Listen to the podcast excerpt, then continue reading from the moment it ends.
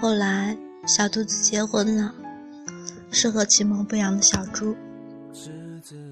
再后来，还有了两个孩子。小猪是隔壁亲子来旅行的，据他后来说，是来小兔子店里买糖的时候，一眼就喜欢上了这个小机灵。小猪一连来了好几次。每次都是买完糖，付了钱，又悄悄把糖留下。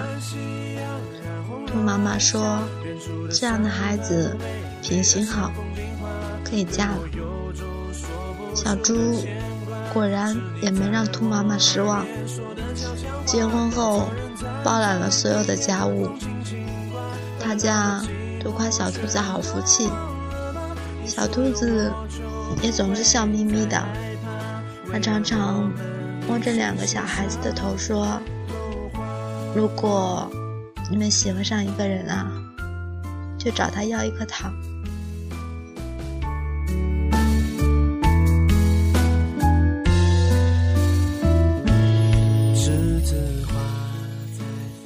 故事就要结束了。没人知道，当年小猪留下的糖，是小兔子。准备吃下的毒药，小兔子明明知道是有毒的，却也懒得阻止，就卖了给了小猪。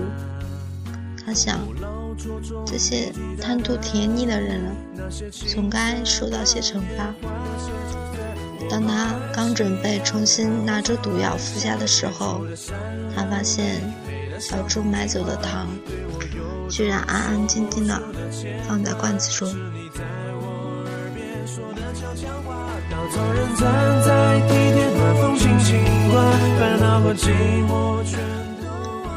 第二天，小猪又来了。第三天也是，小兔子还是给他有毒的糖。他甚至不明白自己为什么这样残忍。他总想着，只要小猪收下一次，一切都结束了。可小猪。每次都巧妙地放回了罐子里，然后趁小兔子还没来得及发现就走了。小猪幸免的不只是那些有毒的糖果，而是小兔子这些年对这个世界巨大的失望。终于，他们相爱了。后面的故事。也水到渠成了。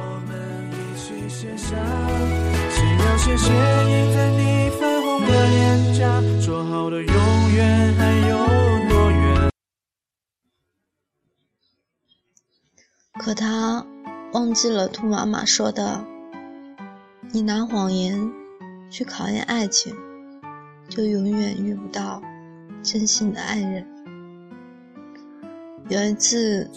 小猪喝多了，朋友们起哄，问他当时怎么想到不收下糖果。小猪都灌了太多酒，回答的稀里糊涂，颠三倒四。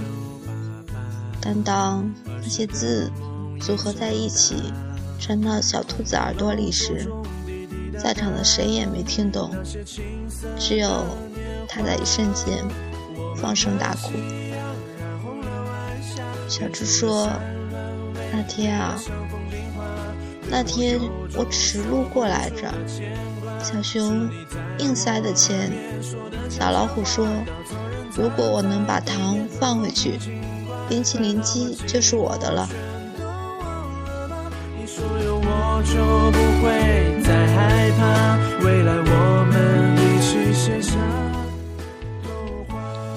别哭，这世界是守红的。你付出的每一个糖，都去了该去的地方。那些你爱过的人，总会在平行时空爱着你。是的初夏。